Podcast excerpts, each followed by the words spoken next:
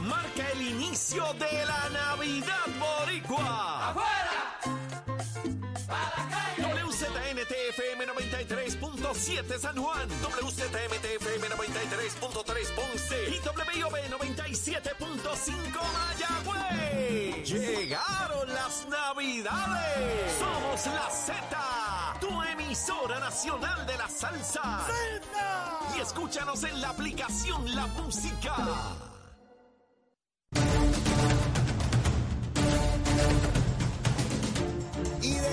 Regreso aquí comenzando nuestra segunda hora en Nación Z Nacional, mis amigos, y debemos tener en línea ya, debo, debo suponer, a la secretaria de la gobernación, Noelia García. Secretaria, saludos, buen día, ¿cómo está usted?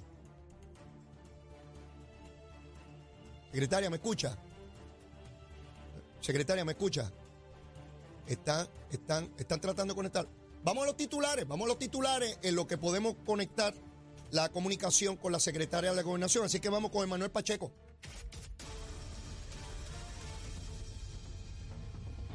Buenos días, Puerto Rico. Soy Emanuel Pacheco Rivera informando para Nación Z Nacional en los titulares, según reflejan los más recientes informes políticos ante la Oficina del Contralor Electoral y a un año del comienzo del periodo de erradicación de candidaturas para las próximas elecciones generales.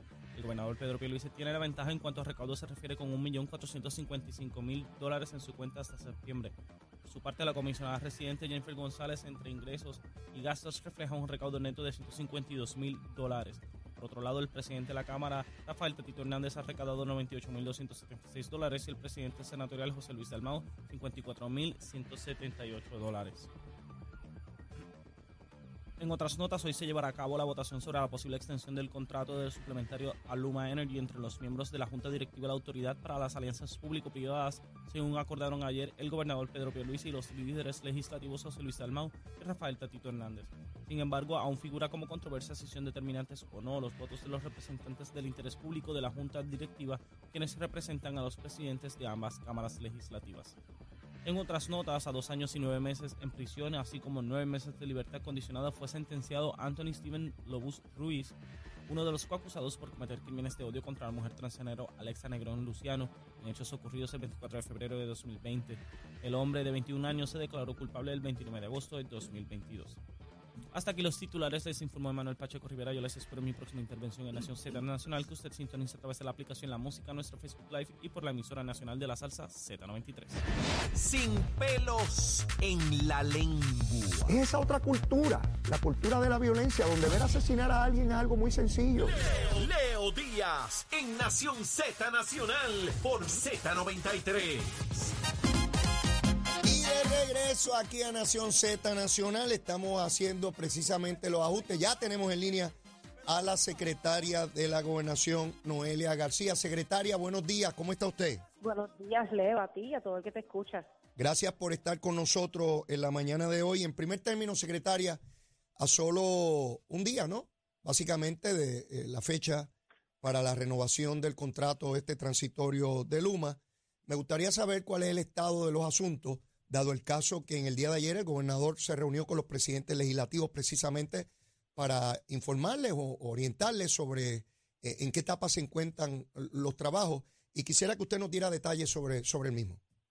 Pues mira, Leo, eh, en, en el comité de P3 hay dos representantes, eh, son, son en total eh, cinco y, y dos de ellos son de la legislatura, uno que representa al presidente de la Cámara y el otro que pre- representa al presidente del Senado.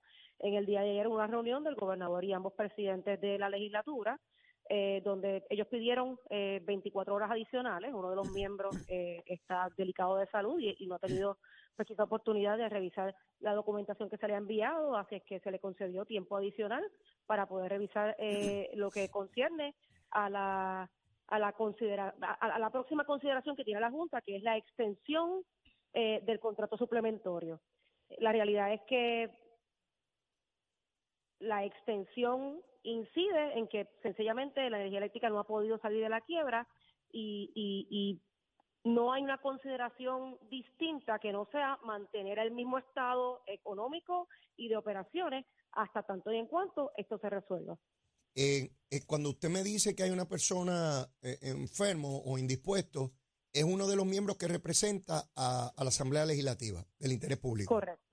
Correcto. Ha, surgido un debate en torno a si en la votación que se propone para la extensión del contrato tiene que, tiene que ser unánime la votación o si basta con una mayoría simple, con lo cual no sería necesario el voto de los representantes del interés público. De lo que escuché, de lo que leí, el gobernador se sostiene de que no se trata de unanimidad porque eso era para el contrato original y ya eso se adjudicó. Estamos hablando de una extensión. ¿Estoy en lo correcto? Estás en lo correcto, Leo, y cualquier verdad interpretación distinta se aleja de lo que dice la ley. Eh, se necesita un voto unánime para crear una transacción nueva de P3 y para identificar un proponente final eh, y eso es así, según dice la ley, pero para cualquier otra gestión hay asuntos que el director ejecutivo los aprueba y hay asuntos que se llevan para votación y lo que se requiere es mayoría. En este caso, esta, esta extensión de este eh, contrato suplementario no requiere unanimidad porque no estamos creando una P3. Es una condición administrativa que sencillamente se presenta como una orden regular para, para ser ratificada en una reunión de junta. Para dar que un, no requiere unanimidad. Para dar un ejemplo donde sí se requeriría, por ejemplo, cuando estemos en la etapa de superada la quiebra en la Autoridad de Energía Eléctrica, en lo que son las plantas generadoras de energía, se vaya a identificar un operador para otorgar ese contrato primario a esa, a esa entidad que llega, ahí se necesitaría la unanimidad. ¿Estoy bien? Cada, cada P3 nueva que se cree requiere eh, una votación unánime, correcto. Eso es un muy buen ejemplo, como fuera la creación de una P3 para cualquier tipo de otro tipo de generación, no solamente eh, mantener lo que ya tenemos, sino quizás una P3 para generar hidrógeno o cualquier otro tipo de eh, generación que nos ayude a diversificar, que esa dentro de todo también es la visión del gobernador y de Puerto Rico. Eh, si se insistiese en llevar un pleito, quienes lo podrían llevar tendrían que ser los miembros de, de, la Junta que representan el interés público, porque esos son los que tienen legitimación activa. Cualquier persona por ahí, yo no puedo ir a cuestionar eso, los tribunales van a desestimar el caso porque yo no tengo legitimación activa. Sabemos si hay disposición. Más allá de si tiene que ser eh, por pluralidad de votos y no por unanimidad. Eh, más allá de eso, ¿sabemos la opinión de, esas dos personas del interés público en cuanto a la posibilidad de renovación o ellos sencillamente se oponen como cuestión de principio a, la renovación?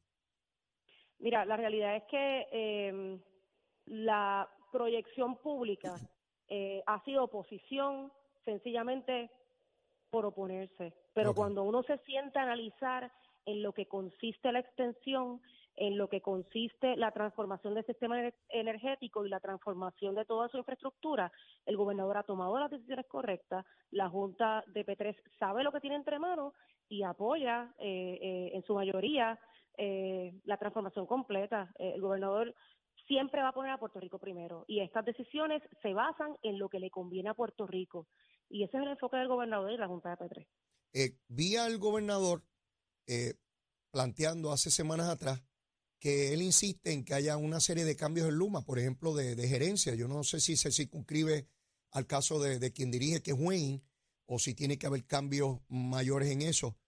¿Es parte de alguna negociación eh, el, llevar a cabo ese deseo y esa petición del gobernador? La, no está relacionado a esta negociación porque ambos, ambos, ambos, ambas, ambas cosas se van a dar no solamente la, la extensión de, de este contrato, ¿verdad? Este eh, suplementario, sino también vienen cambios a, a, la gerencia y eso no es una materia de negociación de, de, del contrato suplementario. Se va a dar porque es una necesidad que, que tiene Luma para sencillamente ajustar su estrategia de gerencia y su estrategia de comunicaciones. Eh, las cosas no se pueden hacer tampoco atropelladamente. Eh, Luma tiene en sus manos eh, 9.6 billones de dólares para la transformación del sistema y esto no es poca cosa. Y no solamente no es poca cosa, sino es un servicio esencial del pueblo de Puerto Rico. Así que todo se va a dar en su tiempo y de una forma ordenada eh, y con sentido.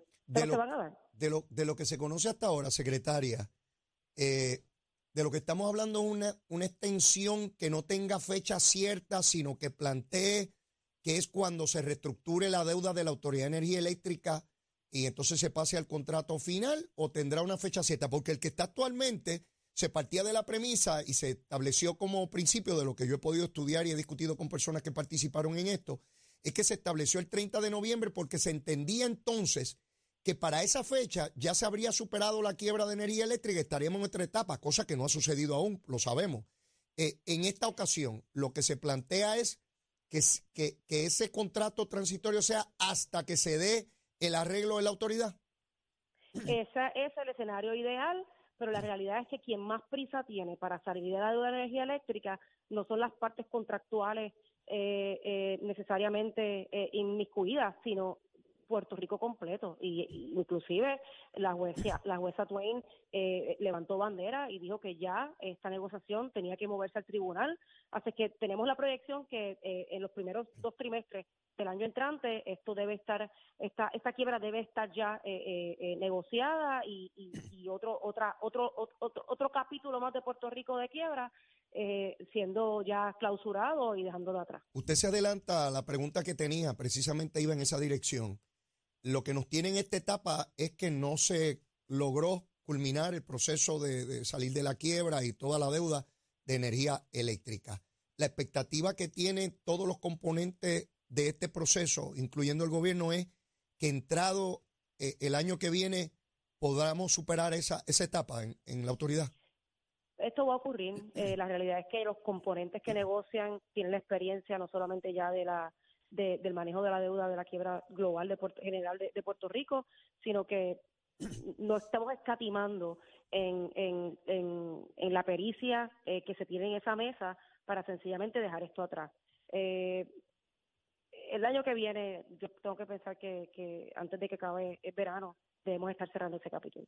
He visto un cambio de postura en sectores importantes, incluso de opinión pública, pero particularmente de liderato en Puerto Rico gubernamental y político, empiezo a ver una visión distinta de lo que ocurriría si no estuviera Luma. Yo creo que al llegar al precipicio es que sabemos cuán profundo está al otro lado, ¿no? Y, y, se ha empezado a discutir. Ayer el alcalde de Bayamón, de una manera muy, muy, muy clara, explicaba, mire, podemos tener eh, cuestionamientos sobre el desempeño de Luma, lo que tenemos que procurar que cumpla con lo contratado, pero salir de Luma eh, eh, es tirarnos en un abismo. Aquí no hay una, una línea de compañías dispuestas a llegar aquí a hacer ese trabajo. Es un trabajo complejo y no podemos volver atrás a lo que fue eh, este, esta, esta crisis. Usted desde el punto en que se encuentra, ¿verdad? Donde tiene que supervisar a todo el gobierno de Puerto Rico, tiene que atender todas las complejidades. De igual manera ve que, que, se encamina eh, eh, Puerto Rico a entender realmente la función de Luma. Yo creo que estamos dejando atrás chismes de pasillo y estamos empezando eh, a, entender y, a, tangiblemente, eh, ¿verdad?, eh, tocar el hecho de que hemos mejorado, que vamos por buen camino y que sencillamente las posturas del gobernador de, de seguir ajustando y, y, y exigiendo y fiscalizando aún más a Luma eh, no son por capricho, es que sencillamente eso es lo que tenemos que hacer, eso es lo que le conviene a Puerto Rico, eh, hacer cambios de postura y cada dos años cambiar la estrategia no le conviene a Puerto Rico. Eh, la administración tiene que ser constante y tiene que ser estable y esa es la visión del gobernador, seguir haciendo ajustes para lograr maximizar y, y llevar a Luma a donde Puerto Rico necesita que esté pero volvemos, esto es un cambio de cultura, eh, esto es un cambio de estrategia y todo cambio al principio siempre eh, pues tiende a, haber un poco de crisis e inestabilidad y, estamos superando esa crisis y esa inestabilidad aprendiendo y llegando al sitio donde tenemos que estar. Eh, se ve en el servicio al cliente de Luma, antes una llamada de energía, a la energía eléctrica eran, eran posiblemente más de una hora eh, los tiempos de respuesta en, en servicio al cliente de Luma eh, no, no, exceden cinco minutos y nosotros los monitoreamos todo el tiempo. De la misma forma va a pasar con el tiempo de respuesta ante ante apagones y la cantidad o la, o la, o la intermitencia del, del sistema. En la medida en que también se sigue invirtiendo dinero en reforzar la infraestructura, vamos a dejar eso atrás y vamos a tener un sistema resiliente. Eh, la realidad es que las buenas relaciones del, del gobernador también han traído otros beneficios. Eh, FEMA estuvo en Puerto Rico, hizo una inspección de todo el sistema, el Departamento de Energía, el Cuerpo de Ingenieros, la EPA, y el, el presidente de Estados Unidos eh, identificó y, y un, task force especial para estabilizar la generación de Puerto Rico y recientemente eh. Se, se anunció que FEMA va a estar invirtiendo nuevamente eh, en, en, el sistema y particularmente en generación, lo que va a lograr que inmediatamente van a empezar a traer barcazas para generar eh, generación adicional y eso va a traer una estabilidad inmediata. Eh, Así es. Secretaria, yo coincido con usted. Los cambios grandes traen resistencias grandes. Yo recuerdo la década del 90, en ese momento yo era legislador y la obra de infraestructura más grande y social que se ha desarrollado en Puerto Rico en décadas se desarrolló precisamente bajo el mandato del ex gobernador Pedro Rosselló. Y recuerdo las oposiciones, fueron feroces, fueron grandes, porque eran cambios grandes, eran cambios de paradigma, cambios de cultura, de, de la cuestión gubernamental. Y veo lo mismo ahora, pero identifico otro elemento común y es la misma voluntad que tenía Pedro Rosselló, es la misma que veo en Pedro Pierluisi. Está convencido de que ese es el camino a seguir y no permite que se le desvíe eh, de ahí. Eh, eh, y me parece muy importante ese punto que, que, usted trae. Por otra parte, quiero pasar a otro tema, secretaria. He visto y se ha proyectado y se ha publicado una baja dramática en el desempleo, números que no se veían hace muchos, muchos años en Puerto Rico. Quiere decir que se están creando empleos grandemente en Puerto Rico y se está reflejando en, en las estadísticas bajas, en las peticiones de desempleo en el Departamento del Trabajo. Eh, ¿qué, ¿Qué iniciativas han dado paso a esto, secretaria? Mira, el movimiento y el desarrollo económico en Puerto Rico es evidente. El progreso de Puerto Rico es evidente. Eh, el número más bajo de la historia de Puerto Rico eh, de desempleo ha sido 5.8. No solamente que ese es el número más bajo, sino que en el último año se crearon, a pesar de que en algún momento ciertamente se perdió población, eh, se, se crearon 100 mil empleos adicionales. Eh, Puerto Rico está creciendo, se está desarrollando y está progresando. Y es evidente. ¿Qué tenemos que hacer? Continuar siendo consistentes con las estrategias del gobernador eh, en, en, mover el dinero. Ahora mismo eh, eh, está viendo no solamente eh, los proyectos de reconstrucción que están teniendo una velocidad increíble, se está adelantando dinero de FEMA para que los proyectos puedan continuar con esa misma velocidad. déjeme ir ahí, secretaria, disculpe que le interrumpa. Cuando comenzó todo este esfuerzo durante el cuatrienio pasado, FEMA requería que tuviese que haber el eh, reembolso. Los municipios, el gobierno central tenía que cubrir toda la obra y luego pedí que se reembolsara. Si no tenían dinero el municipio, pues sencillamente la obra no se podía realizar. Llega Pedro Pierluisi, logra un 25%, luego 50%, y básicamente ahora FEMA puede adelantar dinero enorme para hacer una obra, un proyecto que cueste 20 millones, pueden adelantar hasta, hasta 10 millones. O sea, esto significa que, que va una obra inmensa allá afuera. Lo importante de todo esto es que las buenas relaciones del gobernador con el gobierno federal la ejecutoria del gobierno de Puerto Rico y de sus componentes y esa seguridad que está proyectando y evidenciando Puerto Rico de que está ejecutando eh, de una forma eficiente le dio la confianza al gobierno federal de abrir un programa de adelanto como este que no se ha hecho en la historia de FEMA. Así es que Puerto Rico está abriendo camino a los otros 50 estados para que ante cualquier desastre FEMA cambie sus procesos y pueda adelantar. O sea, secretaria. Eh, Puerto Rico está cambiando la historia de cómo se manejan las emergencias en Estados Unidos. O sea, eso quiere decir que ni siquiera en, huracanes como Katrina, en incendios forestales inmensísimos en el oeste de los Estados Unidos, en tormentas de estas invernales, en ningún momento FEMA había hecho una aportación como esta para, para atender desastre. Es la primera vez. Estos son, estos son programas pilotos que el gobierno de Puerto Rico estimuló en FEMA, los pidió, nosotros nos repensamos, cambiamos nuestras estructuras internas, cambiamos y redujimos burocracia de nuestros, de nuestros procedimientos y le pedimos a FEMA que hiciera lo mismo. Nos obligamos todos a repensar nuestros procesos para cumplir eh, el propósito principal de una ayuda federal y es que se case la necesidad con el recurso lo antes posible. Por eso es que la vivienda eh, eh, de interés social está creciendo, por eso es que hoy hay cuatro mil residencias adicionales. El año que viene vamos a llegar a las seis mil y la reconstrucción de Puerto Rico impacta el desarrollo económico y eso impacta la calidad de vida. Puerto Rico está bien, va a seguir mejor y lo que nos, lo que nos espera a Puerto Rico en los próximos años es progreso. Secretaria, eh, eh, ahora viene un dinero comenzando el mes de abril, producto de las negociaciones con la Junta de Supervisión Fiscal para los empleados públicos. En algunos casos, empleados públicos pueden recibir hasta 11 mil dólares, una cantidad inmensa de dinero. Estamos hablando de que 107 mil 722 empleados públicos van a recibir este, este bono.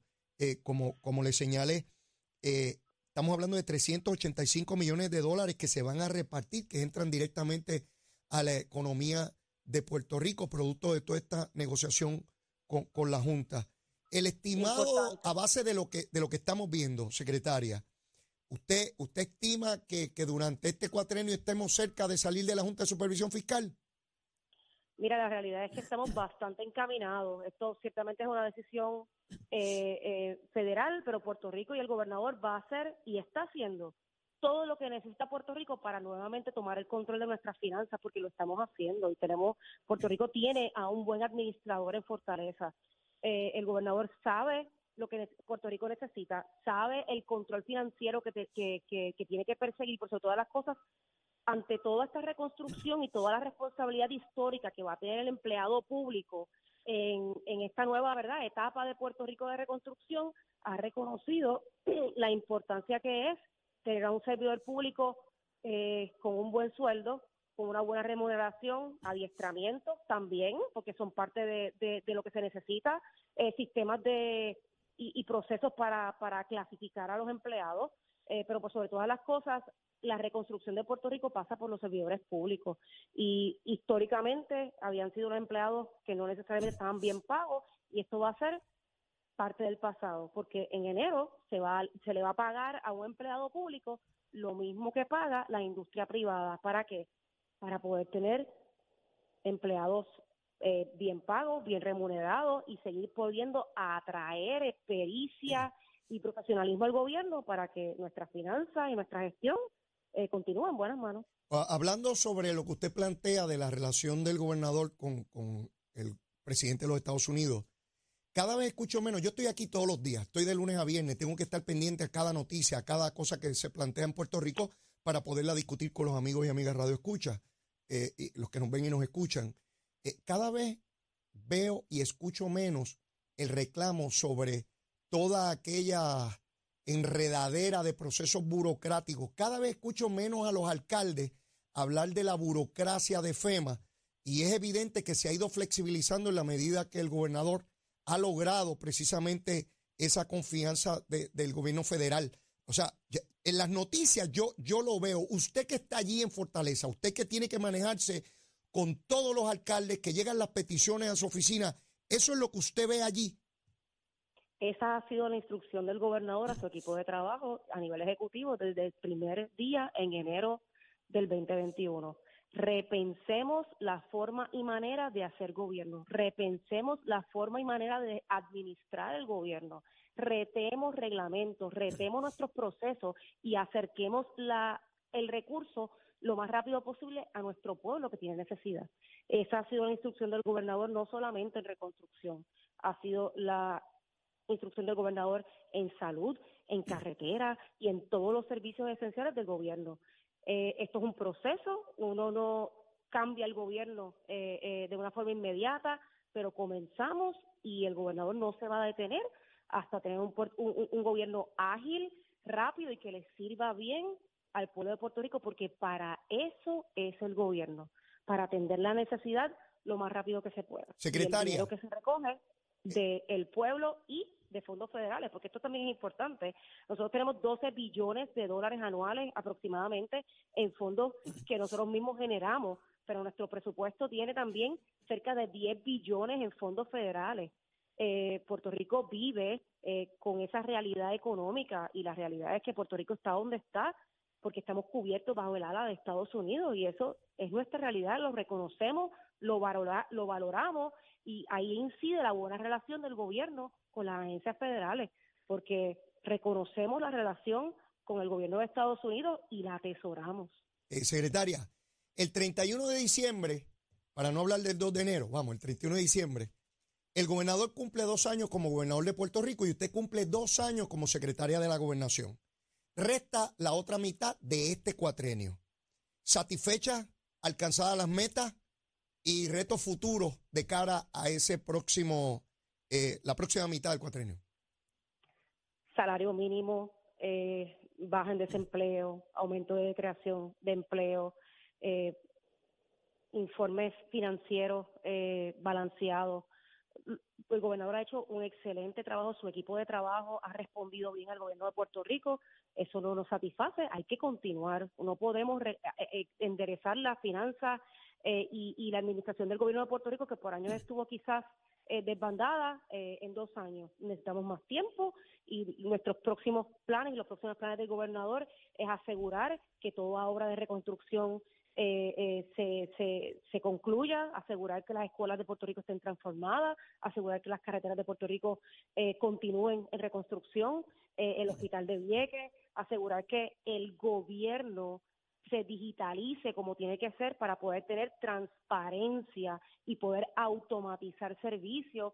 La clave es la digitalización y lo que se le conoce como el programa de ERP, eh, que es la, la, digitalización de las finanzas, recursos humanos y compras del gobierno, va a transformar la forma y manera en que se administra.